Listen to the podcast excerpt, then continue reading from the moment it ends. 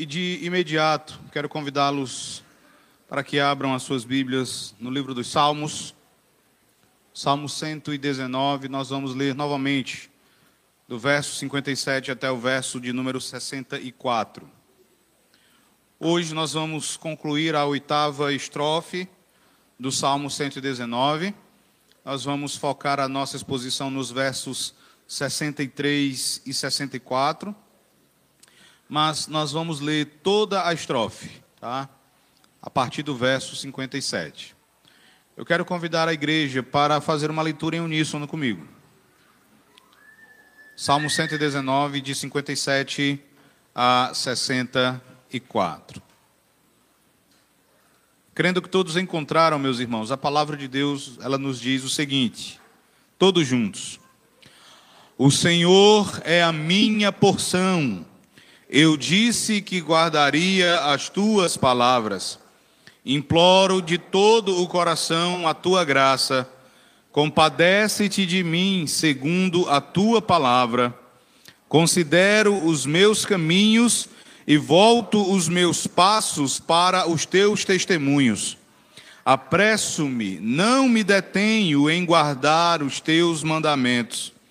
Laços de perversos me enleiam, contudo não me esqueço da tua lei. Levanto-me à meia-noite para te dar graças, por causa dos teus retos juízos. Companheiro sou de todos os que te temem e dos que guardam os teus preceitos. A terra, Senhor, está cheia da tua bondade. Ensina-me os teus decretos. Amém. Vamos orar. Nosso Deus, Pai eterno, Deus bondoso, nós louvamos o teu santo nome, te agradecemos a Deus, porque mais uma vez o Senhor nos congregou. Nós temos o grande privilégio de adentrar ao Santo dos Santos e adorar ao Senhor. E agora, Deus, nós também temos, nós somos abençoados em podermos ouvir a exposição da Tua Santa Palavra.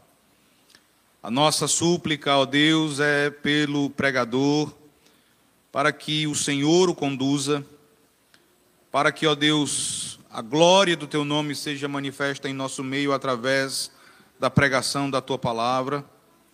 E pedimos também por nós, para que o Senhor nos dê corações receptivos, ouvidos atentos e pés, ó Deus, dispostos à obediência.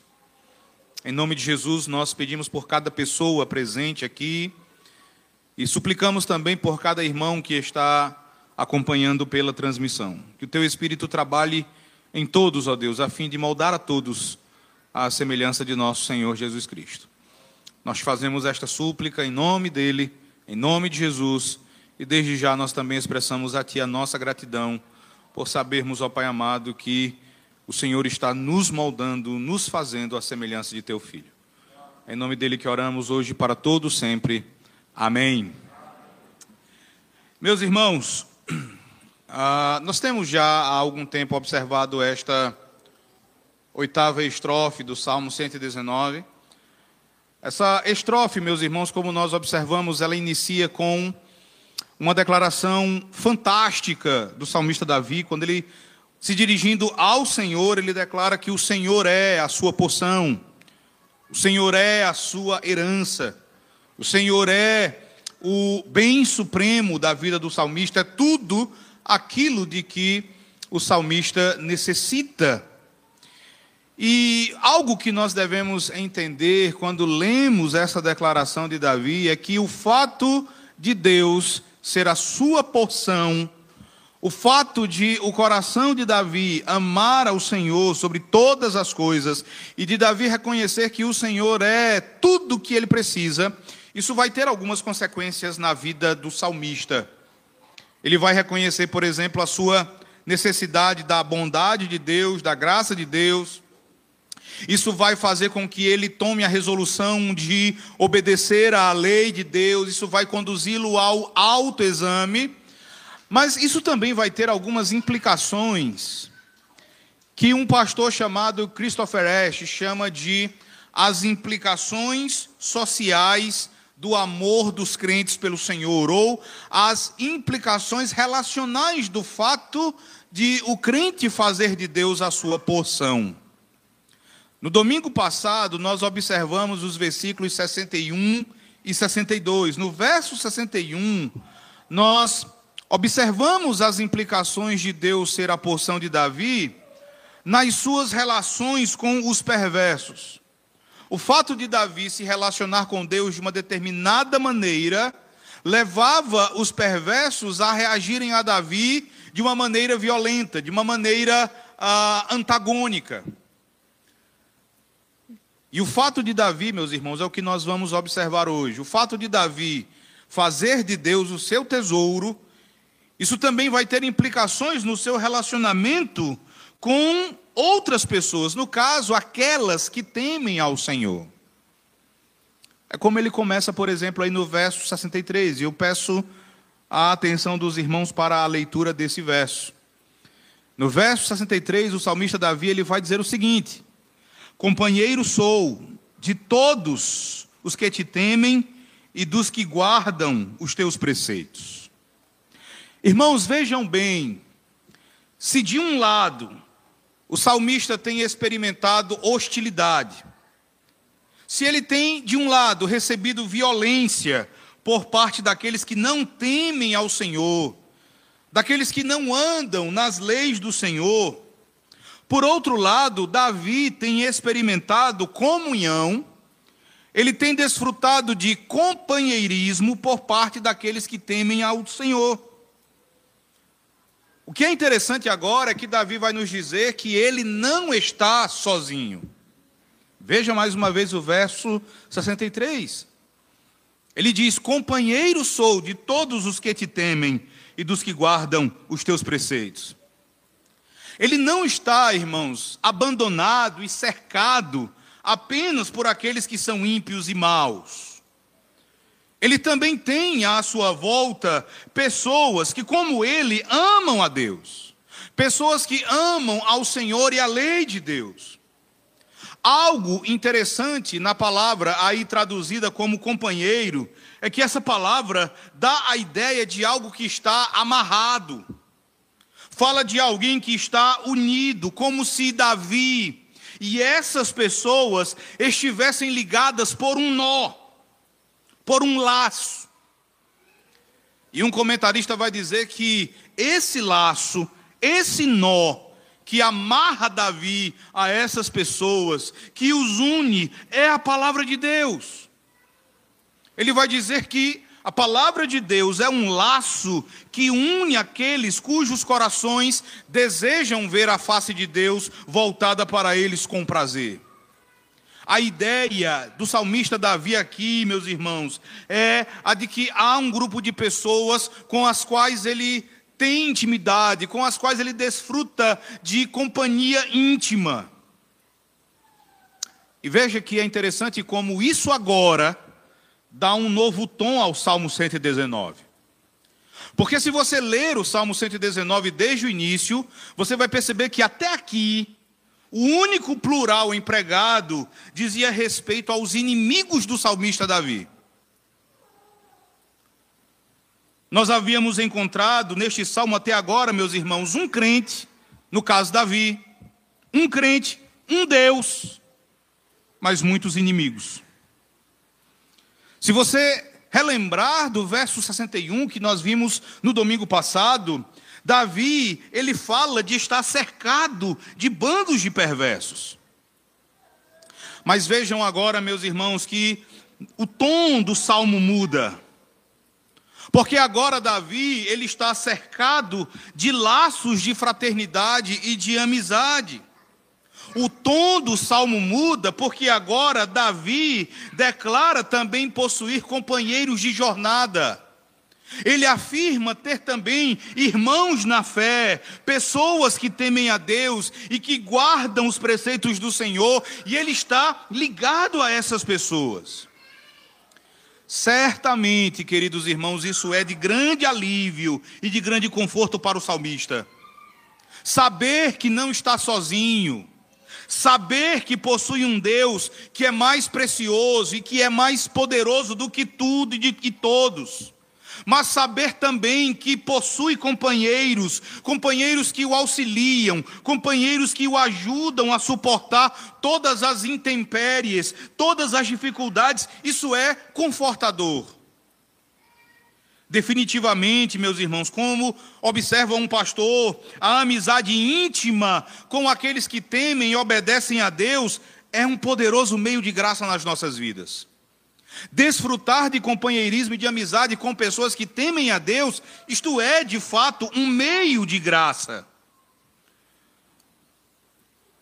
Você deve lembrar de algo que o apóstolo Paulo afirmou em 1 Coríntios, capítulo 15, versículo 33. Se você quiser conferir, nesse capítulo de 1 Coríntios, Paulo vai falando sobre a doutrina da ressurreição. Ele defende, ele defende a veracidade da ressurreição de Cristo. Ele vai dizer que pessoas ali na igreja de Corinto estavam sendo perturbadas porque outros que ali haviam se inserido estavam ensinando que não havia ressurreição alguma. E no verso 33, Paulo vai apresentar um princípio que se aplica de modo amplo na nossa vida. Ele vai dizer, é um versículo bem conhecido: As más conversações corrompem os bons costumes. Então você deve lembrar disso. Meus irmãos, há um poder destrutivo nas más companhias. Há um poder destrutivo nas más amizades. Então, por outro lado, irmãos, boas amizades, amizades piedosas, companhias verdadeiramente cristãs, possuem outro poder. Possuem um poder abençoador.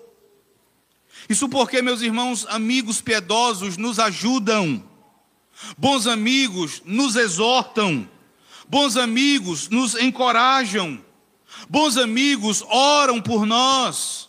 Bons amigos caminham conosco. Irmãos, bons amigos, amigos crentes, amigos piedosos, são vitais em nossas vidas. Você deve lembrar que aqui você é um peregrino. Neste mundo você é um estrangeiro. Tente então imaginar o quão difícil seria peregrinar sozinho neste mundo. Como seria difícil para alguém peregrinar sozinho em um mundo hostil. Agora, tente imaginar o efeito benéfico na vida de um peregrino. Ele está cercado de outras pessoas que o amam, pessoas que, como ele, estão indo para o mesmo destino. Irmãos e amigos que mutuamente se auxiliam. É certo que não existe nenhuma peregrinação sem dificuldades e provações. Não obstante, por ter perto de si companheiros piedosos e verdadeiramente cristãos, esse peregrino experimentaria verdadeira graça da parte do Senhor Jesus Cristo. Se neste mundo você tem companheiros piedosos, companheiros que verdadeiramente amam a Deus, reconheça isso como um precioso meio de graça concedido a você pelo Senhor teu Deus. O reformador João Calvino, ele faz um comentário extremamente pertinente, meus irmãos. Ele diz: "Vemos como os homens profanos, eles se unem e se unem contra Deus e ajudam uns aos outros em suas tentativas de subverter o culto a Deus." Por isso, Calvino vai dizer: como é necessário que os filhos de Deus sejam estimulados a manterem a unidade santa. Os ímpios se unem. Como é necessário então que nós nos unamos, que estejamos perto uns dos outros, que caminhemos juntos, que auxiliemos uns aos outros. O pastor Charles Spurgeon, ele concorda com Calvino quando ele vai dizer que aqueles que temem a Deus amam os que o temem e fazem uma seleção muito criteriosa do número dos seus companheiros com base no fato de serem eles homens tementes a Deus. Spurgeon continua dizendo que Davi, ele era um rei, não obstante, ele era amigo de todos os que temiam ao Senhor. Quer fossem desconhecidos, quer fossem famosos, quer fossem pobres, quer fossem ricos. Porque para ele era mais importante ser membro do colégio de todos os santos do que ser rei. Um pastor do século XVII chamado George Swinnock, ele vai dizer que os que são semelhantes, eles andam juntos. Os que se parecem, caminham lado a lado. Por isso, meus irmãos, os servos do mesmo Deus, se forem fiéis, se unem aos seus companheiros e não aos servos do seu inimigo. Mas como a nossa experiência muitas vezes tem sido diferente, não é mesmo? E isso para nossa vergonha. E para o nosso sofrimento. Veja o verso 64. No verso 64, Davi, ele conclui a oitava estrofe desse salmo dizendo: A terra, Senhor, está cheia da tua bondade, ensina-me os teus decretos. Essa declaração de Davi, meus irmãos, ela é muito interessante. E ela vai se harmonizar com tudo o que o salmista afirmou desde o versículo 57. A estrofe ela começa com a declaração de que o Senhor é a porção, o Senhor é, é a herança, o Senhor é o bem precioso do salmista, e ela termina com a afirmação de que toda a terra está cheia da bondade do Senhor. Essa palavra que você tem aí no versículo 64, e que vai aparecer traduzida como bondade, é uma palavra muito importante em toda a teologia do Antigo Testamento, irmãos. E nós já falamos sobre essa palavra aqui em outras ocasiões. Essa palavra, ela vai ser usada no Antigo Testamento para falar não apenas da bondade de Deus, mas é uma palavra que fala do amor pactual do Senhor. Você vai ver essa, essa palavra em, em outras passagens, traduzida como misericórdia, e essa parece ser a ideia aqui. O que Davi está dizendo é que o mundo é difícil, o mundo é hostil, ele está cercado de bandos de ímpios, não obstante, meus irmãos, ele também vê a misericórdia de Deus em todas as coisas. Ele também vê a bondade e o amor pactual do Senhor em todos os lugares do mundo. O que ele nos ensina aqui é que, porque Deus é a sua porção, mesmo que ele venha a ser maltratado, mesmo que ele venha a ser expoliado pelos perversos, ainda que ele venha a sofrer, ele sabe que está cercado pelo amor pactual, pela misericórdia do Senhor. E essa misericórdia, a misericórdia de Deus, se manifesta inclusive nos seus muitos companheiros de jornada, nos seus irmãos na fé. A jornada de Davi, meus irmãos, ainda não havia terminado quando ele escreveu o Salmo 119. Contudo, não importava se ainda faltava muito. Não importava se Davi ainda peregrinaria durante muito tempo. Porque de uma coisa Davi estava convicto: ele estava convicto de que não existiria nenhum canto do universo onde o povo de Deus estaria além da fidelidade pactual do Senhor, onde o povo de Deus estaria além do amor sempre constante e sempre firme de Deus. Lembre que Davi se escondeu em cavernas, fugindo, por exemplo, de Saul. Lembre que Davi precisou abandonar o seu palácio, fugindo do seu filho Absalão. O ponto, queridos irmãos, é que mesmo nessas situações, mesmo diante de tudo isso, Davi tinha a certeza de que podia provar da misericórdia do Senhor. Aqui nós vemos, queridos, que o salmista, a despeito das suas circunstâncias, ele vê o amor de Deus em todos os lugares. A benignidade de Deus o encontra todas as manhãs e ele a vê a benignidade o cerca durante o dia e ele a reconhece. Davi deita a sua cabeça à noite e a benignidade de Deus continua lá. Irmãos, é verdade que cada um de vocês vive em um mundo caído, um mundo cheio, um mundo repleto de pessoas que não temem a Deus, pessoas que, como diz o salmista, são pessoas perversas, pessoas perversas que são hostis à igreja, que são hostis a você, que são hostis a Deus. Mesmo assim, não é possível para você estar em qualquer parte da ordem criada e não estar rodeado do amor sempre constante do Senhor.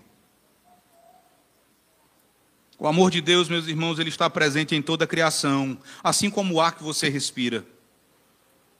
Se assim não fosse, você não conseguiria sobreviver nem mesmo por um, um segundo sequer. Eu quero concluir, meus irmãos, esta oitava estrofe trazendo algumas aplicações, destacando que esses dois versículos, eles também estão repletos de ensinamentos preciosos para as nossas vidas. Os irmãos lembram que na semana passada, no domingo passado, eu mencionei aqui que nós temos apagado nos últimos tempos uma antítese entre os crentes e os descrentes. Nós temos apagado essa distinção que é feita pela palavra de Deus. E nós temos apagado essa antítese como? Nós temos nos acompanhado daqueles que não amam a Deus. Dificilmente nós nos vemos cercados pelos laços dos perversos. Dificilmente somos perseguidos por eles em nossos empregos ou em nossos locais de estudo. Em vez disso, nós somos é íntimos deles. Nós crescemos em intimidade com os perversos. Frequentamos diversos lugares na companhia deles, saímos com eles, nos acompanhamos deles, nos deleitamos neles. E ao menos externamente eles demonstram se deleitar em nós. Eu digo ao menos externamente, porque no íntimo, meus irmãos, o que há da parte dos ímpios pelos crentes é ódio. E foi Jesus quem disse isso. Lembre do que ele afirmou em João no capítulo 15. Abra lá a sua Bíblia. Veja os versos 19 e 20 do Evangelho de João no capítulo 15. O Senhor Jesus, ele falando aos seus discípulos, ele vai dizer o seguinte: Veja aí, João, João 15, verso 19 e verso 20. Jesus diz: Se o mundo vos odeia, sabei que primeiro que a vós outros me odiou a mim. Se vós fosseis do mundo, o mundo amaria o que era seu. Como todavia não sois do mundo, pelo contrário, dele vos escolhi, por isso o mundo o quê? O mundo o quê, meus irmãos? O mundo vos odeia. A realidade, meus irmãos, é que o mundo nos odeia.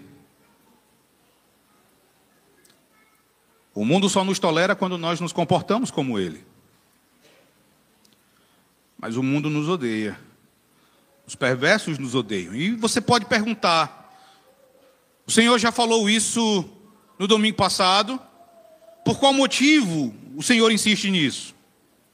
Por que, que eu volto a mencionar a antítese entre os crentes e os descrentes? Simplesmente, meus irmãos, porque se de um lado nós temos demonstrado prazer na companhia dos perversos, por outro lado nós temos tratado mal a comunhão dos santos. Se de um lado nós nos tornamos íntimos daqueles que não temem a Deus, por outro lado, nós temos encarado a comunhão dos santos sem nenhum entusiasmo, sem nenhuma alegria, muito pelo contrário, nós abrimos as nossas bocas para falar mal uns dos outros. Há pessoas que chegam ao cúmulo de afirmar que não desejam nenhum contato, que não desejam nenhuma proximidade com irmãos em Cristo. Às vezes até com membros da mesma igreja local. E isso é horrível. Isto é abjeto. Isto é maligno tente imaginar alguém que diz amar a Deus, mas olha para o seu irmão em Cristo e diz que não deseja nenhuma amizade, nenhuma proximidade e nenhum contato com aquela pessoa. Também acontece de sermos seletivos em relação às pessoas crentes das quais nos aproximamos. Nós até queremos desfrutar da comunhão dos santos, mas nós evitamos algumas pessoas. Há algumas pessoas que nós evitamos, fazemos questão de desfrutar de intimidade com alguns poucos. Mas lembre do que Davi disse no Salmo 63, de quem ele era companheiro. Companheiro sou de todos os que te temem, todos, não apenas de alguns.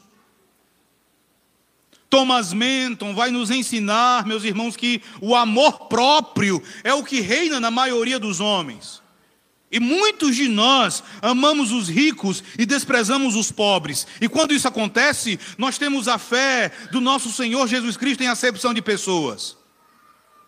Ele vai dizer então que é necessário que nós demonstremos a fé e a caridade para com todos os santos, desde os mais humildes até os mais exteriormente grandiosos.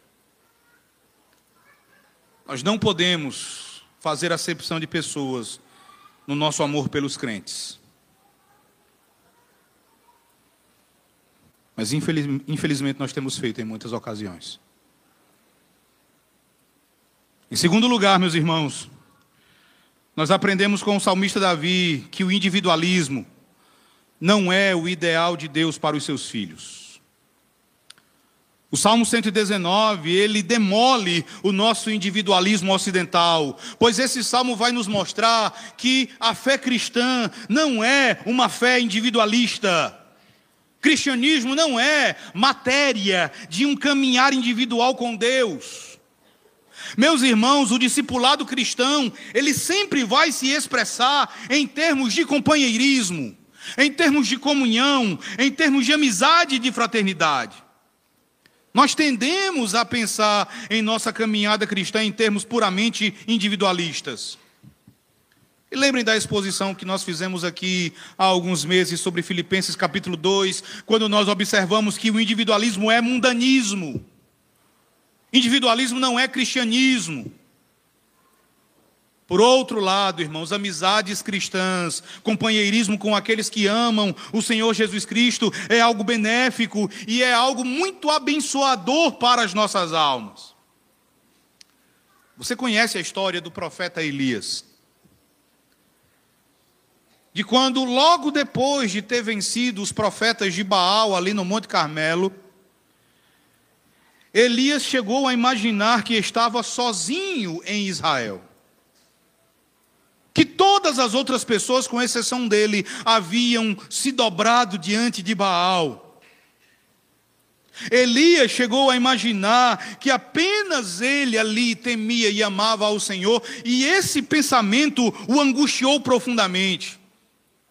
Elias experimentou uma tristeza terrível ao pensar que estava sozinho em Israel. Você vê isso no capítulo 19 de 1 Reis.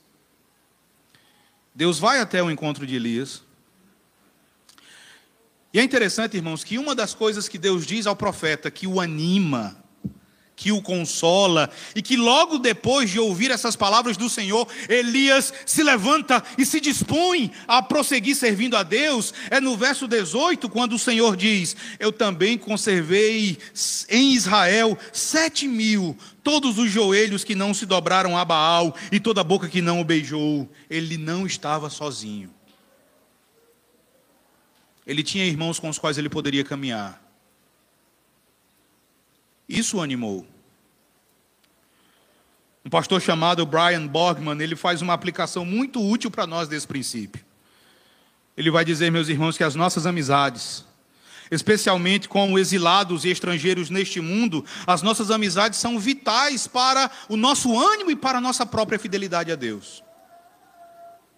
Por fim, eu quero dizer a cada um de vocês que você pode até ser um peregrino, você pode até ser um exilado neste mundo, Você pode se encontrar cercado de perversos que tramem contra você, que persigam você, que ameacem a sua vida, que tomem aquilo que é seu, que talvez tirem até a sua vida.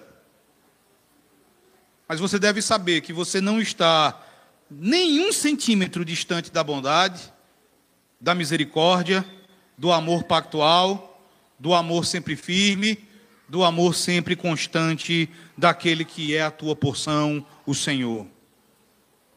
Muitas vezes você é tentado a esquecer, a esquecer de Deus. Você é tentado a não perceber o amor de Deus, a não enxergar o cuidado de Deus. Muitas vezes a sensação que você tem é a sensação de abandono. Mas, meus irmãos, eu insisto com vocês no sentido de que nós devemos pregar nós precisamos muito pregar contra aquilo que os nossos corações nos dizem em muitas ocasiões. Nós precisamos pregar para nós mesmos, afirmando que, mesmo cercados por perversos, mesmo sofrendo angústia, mesmo passando por escassez de alguma coisa, mesmo em meio a tudo isso, o mundo está cheio da bondade do Senhor Deus. Nós precisamos lembrar, por exemplo, do que Jesus nos ordenou quando ele disse que deveríamos observar as aves dos céus. Quando ele nos assegura que nós valemos muito mais do que essas aves. E que se Deus é bondoso com elas, se Deus as sustenta, então com toda certeza e em uma medida muito maior, Ele também é bondoso para conosco, Ele cuida de nós. Nós precisamos crer nesta verdade, meus irmãos. Este salmo é um cântico para ser entoado por um crente que se encontra unido em companheirismo com outros crentes, unidos em amor pactual e pressionados por um mundo hostil. Nós podemos fazer isso porque Deus é a nossa porção e porque o mundo inteiro está cheio da bondade do Senhor. Quando Deus é a tua porção, você tem tudo o que precisa para estar satisfeito e para viver em alegre obediência. Quando Deus é a tua herança, você se compromete com a obediência, você se examina e você desfruta de amizades piedosas. Quando Deus é o teu tudo, você tem todo o amor de que precisa para encarar os desafios na vida neste mundo. Que o Senhor, meus irmãos, pois, grave isso em nossas mentes e em nossos corações e que Ele nos ajude hoje e para todo sempre.